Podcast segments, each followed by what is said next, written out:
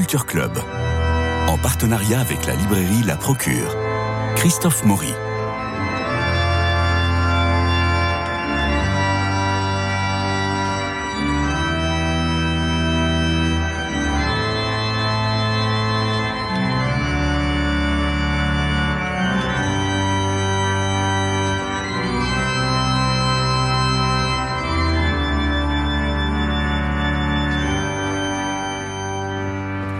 Alors avec Jean-François Rhodes, je me suis penché sur ce livre au titre un peu bateau, il faut le dire, Les racines juives de Marie. Il est signé Brand Pitre, un américain, docteur en théologie, professeur d'écriture sainte à la faculté de théologie de l'Augustine Institute dans le Colorado. Publié en 2018, cet ouvrage est considéré outre-Atlantique comme un best-seller. Autre méfiance de ma part, tout cela me paraît fort racoleur. C'est publié chez, chez Artege, donc euh, c'est un, c'est un éditeur très sérieux et ça vaut le coup d'ouvrir le livre. De quoi s'agit-il? Eh bien, la Vierge Marie n'a pas forcément bonne presse en ce moment. Le culte marial est relégué aux dévotions populaires. L'Immaculée Conception, décrétée en 1854 ou 1856, est une invention du 19e siècle. La virginité de Marie, pourquoi pas pour son fils aîné Jésus, mais n'a-t-il pas eu des frères et sœurs nommés dans l'évangile de Marc? On pense à Jacques, le frère de Jésus. Ajoutez à cela les litanies qui proclament euh, Marie, mère de Dieu, non, mère de Jésus, oui peut-être, mais pas mère de Dieu. Et je vous en rajoute avec la reine des cieux, image idolâtre puisée dans l'Ancien Testament. Et puis voilà ce livre, Les racines juives de Marie. Brand Pitt remarque notre méconnaissance totale de l'Ancien Testament, car tout y est écrit, tout préfigure euh, et annonce l'aboutissement qui est le Christ lui-même. D'ailleurs, Benoît XVI, euh, Joseph Ratzinger à l'époque, écrivait L'image de Marie dans le Nouveau Testament est entièrement tissée à partir des fils de l'Ancien Testament. Et euh, Brand Pitre nous fait rentrer dans l'Ancien Testament, nous fait relire et nous fait comprendre que Marie, la mère de Dieu, l'intercessrice par excellence est à la fois la nouvelle Ève, la nouvelle Arche d'Alliance, la Sainte Mère et euh, la nouvelle Rachel. Et on parlera aussi de la naissance du Messie qui se fait réellement au pied de la croix et les douleurs qu'elle euh, vivra. Et on le connaît ça à travers le Stabat Mater, naturellement. Alors, Jean-François Roth, c'est un livre épatant. Alors, c'est un livre épatant. Et on peut peut-être rappeler effectivement la les, circonstances de la, de la naissance de ce livre, tel que l'auteur les, décrit, il est euh, d'une famille tout à fait euh, croyante, catholique, et euh, ses meilleurs amis étaient des baptistes. Oui. Hein, dans, donc il, il passe, il est encore jeune homme. Oui, parce qu'il veut se marier. voilà, oui, c'est ça. et il, va dans cette famille de, de baptistes et il, il, a, il, subit une attaque en règle de la part de ces bons, euh, de, de, ces, bons lecteurs de la Bible, futurs beaux-parents, et du pasteur qui doit les marier, qui, qui, lui dit mais comment, comment est-ce que vous êtes totalement idolâtre, vous les catholiques, euh, parce que vous avez en fait un, vous donnez à, Marie un, statut exagéré et vous on retrouve un peu les grands principes de la, de, de, la réforme en disant non, en fait, il faut se retenir à la l'écriture seule, hein, sola scriptura. Et donc, euh, par exemple, ben, la Bible ne dit absolument rien de l'Assomption de Marie, donc euh, exit mmh. l'Assomption. Euh, la Bible ne dit rien de l'Immaculée Conception. où est-ce que vous lisez ça? Pas de problème. Enfin, le Nouveau Testament. Oui. Alors, dans ma. Voilà, c'est ce qu'il dit. Hein. J'essaie de dire que là, il prend de plein fouet l'objection que tout un tas de choses que l'on dit de Marie dans le Nouveau Testament, ou surtout peut-être dans la théologie catholique dans la spiritualité catholique, eh bien, ne sont n'ont aucun fondement biblique. Et ça, il se dit, c'est pas possible. Et donc, il a fait tout un travail. Il est, il est spécialiste de la Bible. Et là, dans ce livre-là, il fait une lecture effectivement extrêmement pointue pour montrer comment s'enracine dans le texte biblique lui-même, qu'il va regarder de très près, euh, tout ce qu'on affirme théologiquement et spirituellement de Marie. Alors voilà, sur le euh, l'expression la reine du ciel. Euh, en réalité, c'est dans le livre de Jérémie que se trouve mentionnée la reine du ciel. La Bible affirme que c'est une déesse païenne. Le Seigneur dit à Jérémie Ne vois-tu pas ce qu'ils font dans les villes de Juda et dans les rues de Jérusalem? Les fils ramassent le bois, les pères allument le feu et les femmes pétrissent la pâte. Ils font des gâteaux pour la reine du ciel. Ils versent des libations à d'autres dieux. C'est ainsi qu'ils m'offensent dit Jérémie. Voilà ce qui est écrit là, la reine du ciel, s'exclame le pasteur. La Bible condamne expressément comme une idolâtrie ce que vous faites avec Marie. Alors lui est effondré sur son siège, il rentre chez lui, il prend l'Ancien Testament et il se met à lire. Et alors là, c'est absolument extraordinaire. D'abord, euh, alors non seulement il nous, il nous l'explique, euh, il dit si vous cherchez à comprendre ce que la Bible enseigne réellement au sujet de Marie, vous devez revenir à l'Ancien Testament. Et il va donner, et c'est publié dans le livre Les Racines juives de Marie, il va donner des tableaux, des tableaux extrêmement pédagogiques. Par exemple, pour montrer que le Christ est une nouvelle, la nouvelle création, on est page 39, euh, il démontre euh, que, vous savez que la Genèse a été conçue, a été faite en sept jours, et l'évangile de Jean débute par les sept premiers jours du ministère public de Jésus. Au jour 1, on a le témoignage de Jean-Baptiste, puis Jean dit le lendemain, c'est le baptême de Jésus, ensuite le lendemain, Jésus rencontre André et Pierre, ensuite le lendemain, Jésus rencontre Philippe et Nathanaël, et enfin, le troisième jour, donc après le jour 4, les noces de Cana. Donc les noces de Cana arrivent au septième jour de, euh, de la présence de Jésus qui devient vraiment le Christ et qui part en mission. Donc on a cette nouvelle création en sept jours euh, dans l'évangile de Jean, comme on avait la création en sept jours dans la Genèse. C'est ça qui fait la force, de, la force du livre et euh, je dirais sa richesse et en même temps même un peu sa complexité. Je, je l'ai lu pour l'émission évidemment, mais en me disant euh, il faudra que j'y revienne, il faudra que je relise parce que ça, ça suppose d'aller voir le texte lui-même. Mais c'est ça qui est vraiment qui fait un intérêt. C'est un livre passionnant parce que il prend vraiment un peu le contre-pied de ses contradicteurs en leur disant écoutez, si, si, si vous, vous, vous trouvez que je vous suis, même si je ne suis pas d'accord sur le fond, qu'il n'y a que l'écriture, euh, alors que nous, nous pensons que l'écriture est elle-même le fruit de la tradition, en fait, hein, et qu'il y a, on peut pas euh, avoir le texte ne, a déjà été fait par la communauté. Euh, et l'autorité de l'écriture n'est pas une autorité qui est séparée de l'autorité de l'Église qui, qui, qui, publie le canon des Écritures bon, bon, ça sera un, autre débat. c'est quand même un vrai débat de fond avec, euh, avec le protestantisme. Mais bon, même si on, se prend, on prend euh, la Bible, d'ailleurs, les chrétiens, les catholiques, je vais dire, le font aussi, on prend la Bible très au sérieux dans sa lettre. Évidemment. Si on le lit, si on lit cette lettre attentivement, on trouve tout un tas d'indices qui justifient un certain nombre de, de formulations que l'on a à propos de Marie. Il ne s'agit pas de faire de Marie dans le catholicisme euh, l'équivalent. Moi, c'est pour ça que, par exemple, j'aime pas beaucoup, pardon, Christophe, j'aime pas beaucoup son premier chapitre sur la nouvelle Ève. Non. Parce que le je trouve que appeler Marie la nouvelle Ève, euh, on voit bien le, positif. C'est Marie est mère, euh, bien sûr, et donc elle, elle est mère des vivants, elle est mère de l'Église, d'accord. Mais Ève est, euh, comment dire, est, la femme d'Adam. Et donc le nouvel Adam, le Christ, Marie, c'est sa mère, c'est pas sa femme. Donc je, trouve l'idée de, nouvelle Ève peut être en tout cas ambiguë. Et ça, c'est assez vrai de manière de tout, de, tout ce qu'il écrit. Regardez. On peut, on peut, exagérer aussi, et quelquefois, c'est contre-productif. Regardez la comparaison. Ève, elle est appelée femme onze fois. Marie, elle est appelée femme deux fois. Une fois à Cana, femme, que me veux-tu? Voilà, sa mère. Femme, que me veux-tu? Et sur la croix, Femme, voici ton fils. Euh, deuxième, de Ève invite Adam à commettre le premier péché. Marie invite Jésus à accomplir le premier signe. Ève, avec Adam, lors de la chute, est tentée par le diable en vue de péché. Marie, avec Jésus, au pied de la croix, reconnaît le mal. Marie, euh, pardon, mère de la descendance qui vaincra le serpent, et Marie, femme dont la descendance vaincra le diable, c'est ce que Jean écrit, et notamment ce qu'on va retrouver dans l'Apocalypse. Donc, l'idée, c'est de ne pas dire la nouvelle Ève, euh, et c'est là où il y a peut-être un problème de traduction, c'est que c'est l'accomplissement de ce qui avait été cassé, l'accomplissement va se faire en Marie et naturellement dans, dans le Christ. C'est vrai qu'il a, il a des formules très, très américaines, mais c'est très sympa. Euh, il dit, euh, j'imagine ma mère si euh, je l'appelais femme. Mais oui. Et donc il dit, c'est forcément très significatif que Jésus appelle deux fois sa mère femme. Euh, femme. Et donc il faut essayer de comprendre. Il a raison là.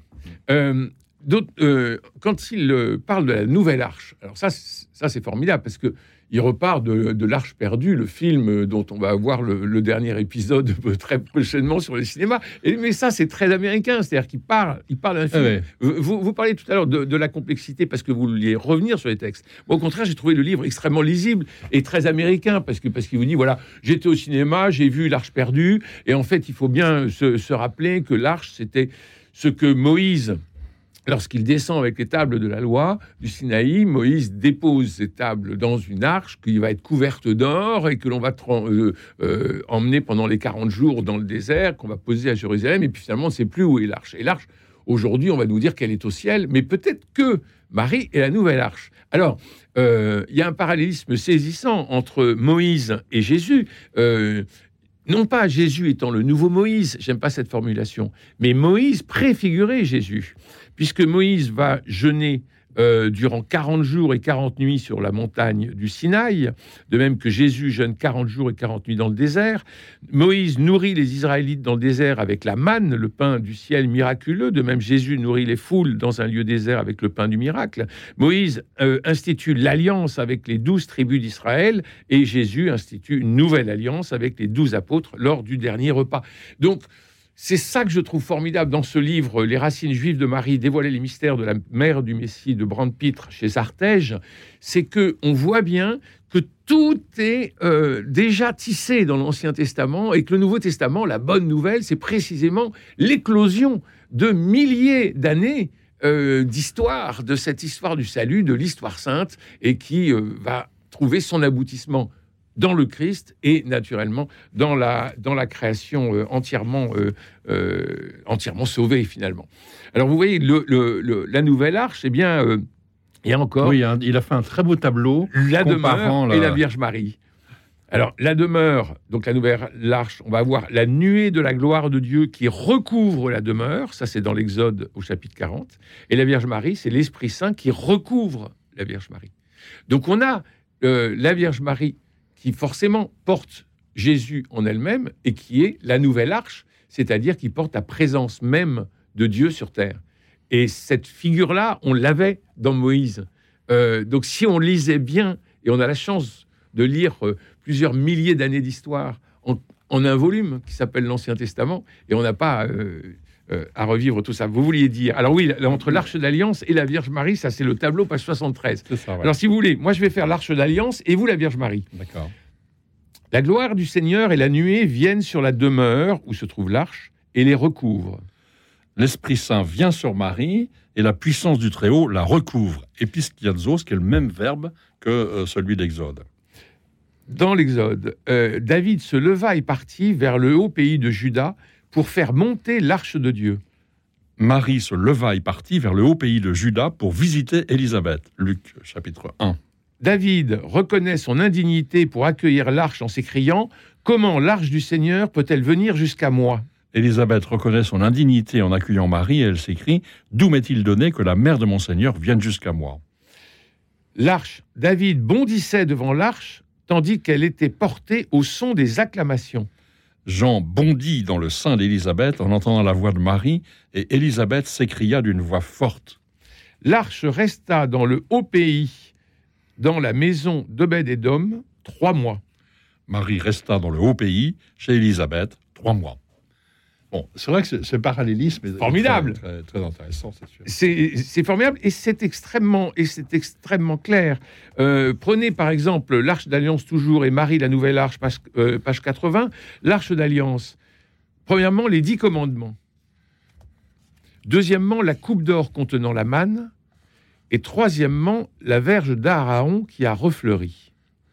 Et pour Marie, le Verbe fait chair, numéro un. Numéro deux, le pain de vie descendu du ciel. Et trois, le grand prêtre céleste. Bon, c'est un petit peu plus, euh, peut-être. Enfin, c'est moins développé. Non, mais je veux dire, c'est là qu'on voit que euh, c'est toujours très intéressant parce que c'est extrêmement fouillé et que bon, on a envie de, de, regarder de plus près. C'est vraiment bien, bien fait. Alors, la mère de Dieu, la Sainte Mère. Selon l'Ancien Testament, la Reine Mère était également détentrice d'un pouvoir d'intercession auprès de son fils. Cela veut dire beaucoup de choses. Si vous désirez présenter une requête au roi, recourir à sa mère comme avocate, c'était la meilleure façon de procéder. Et là, on se rend compte que, en fermant le livre, euh, on comprend l'intercession permanente de Marie et on se met à genoux pour la prier.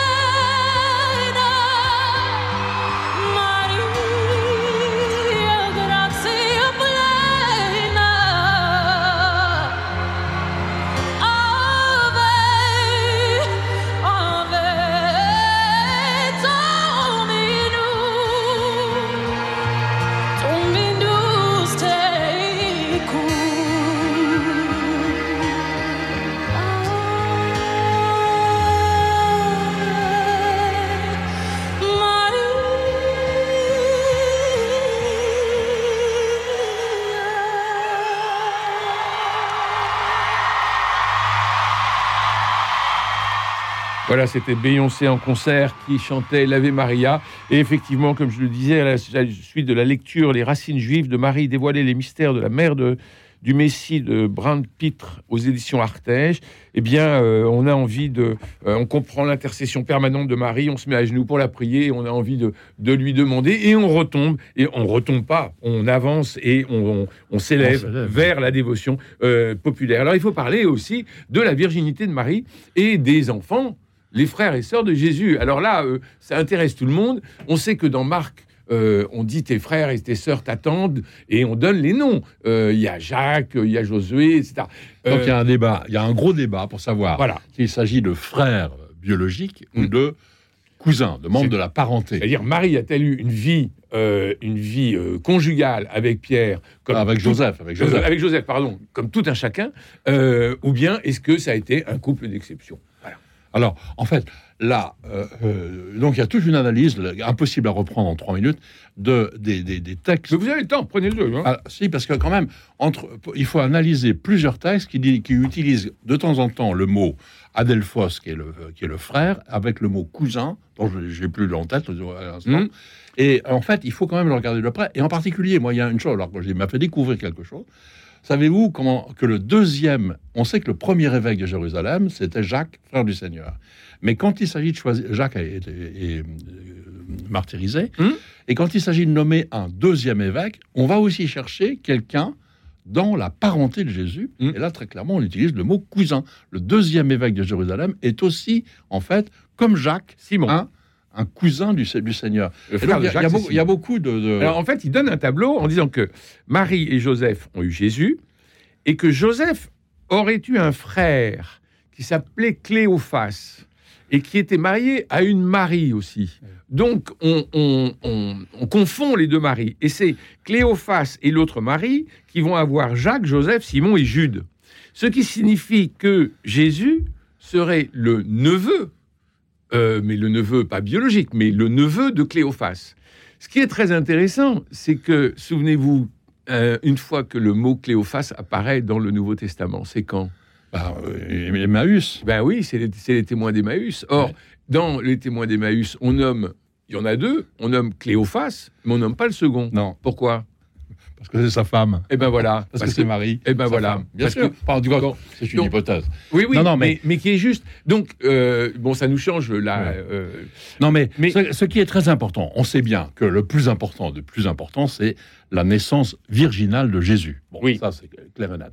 Alors après, moi, je, je suis très sensible au, au- au dernier, euh, justement, message de Jésus sur la croix, quand il dit à Jean, voici ta mère, et à Marie, voici ton fils.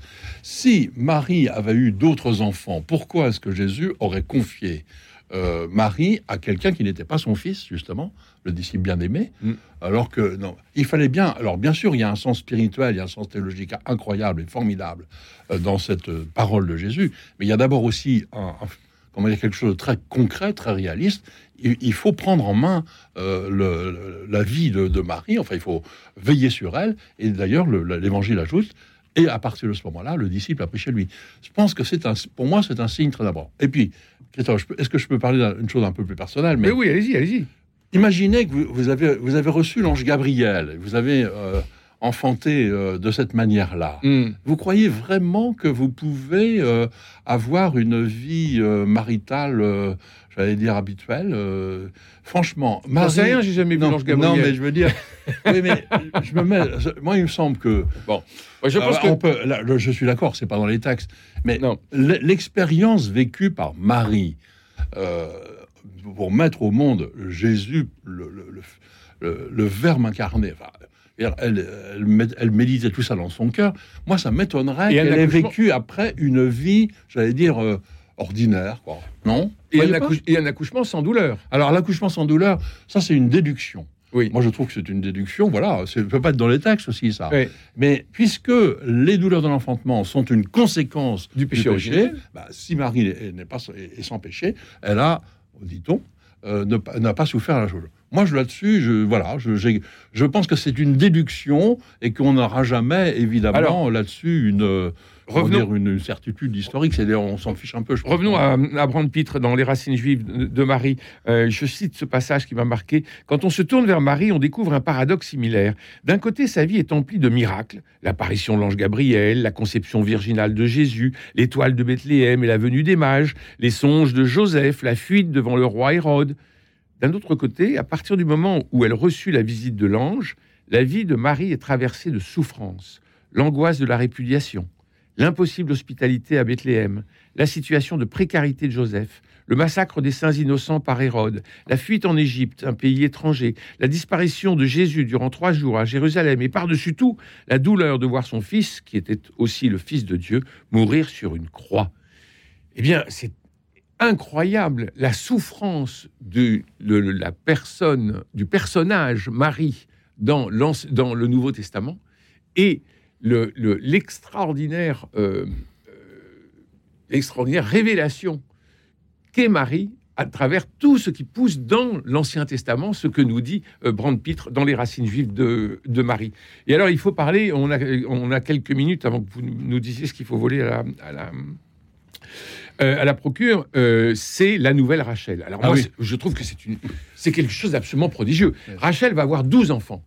Et le douzième enfant, le douzième accouchement, elle meurt et elle est enterrée où? À Bethléem. Ils allaient à Bethléem. Et il y a une dalle juste avant Bethléem. On dit Rachel est là. Et c'est le- voilà. Et la- Joseph et Benjamin.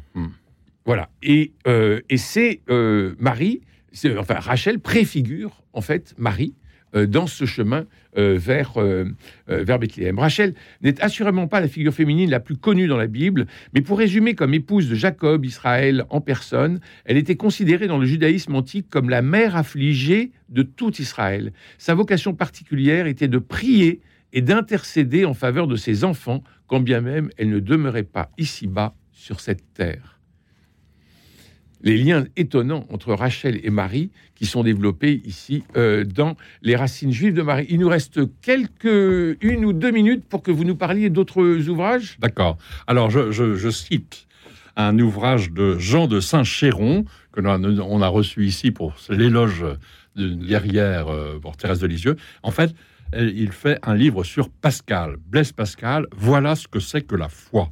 Et euh, c'est un livre formidable. Vous savez que c'est un anniversaire. Vous savez que le pape prévoit une lettre apostolique euh, Au pour- provincial pour faire, pour faire l'éloge de, de, de, Pascal. de Blaise Pascal. Euh, c'est quand même pas rien. Il l'a fait pour François de Sales, il l'a Mm. fait pour Blaise Pascal.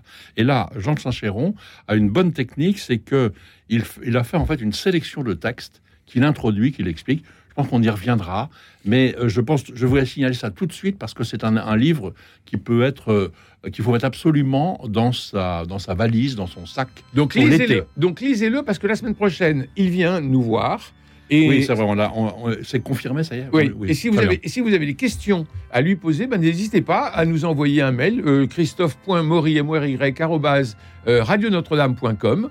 Et naturellement, on posera toutes ces questions à, euh, à notre ami euh, Jean de Saint-Chéron. Merci beaucoup, Jean-François Rode. Euh, le livre de Brand Pitre, Les racines juives de Marie, dévoiler les mystères de la mère du Messie chez Artege. Je vous promets que c'est formidable. Merci à Jean-Paul Lérine pour la réalisation, François Dieudonné pour l'organisation des studios, Louis-Marie Picard et Camille Meyer pour le partage sur les réseaux, sur YouTube, si vous voulez voir cette émission. Et puis sur euh, euh, la, vous savez, sur nos smartphones, euh, sur l'application comme ça.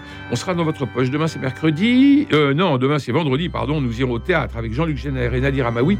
et nous parlerons de tout ce que l'on peut voir en ce moment. Mais ce sera demain. D'ici là, prenez soin de vous, des autres. Buvez beaucoup parce qu'il fait chaud. Et je vous embrasse.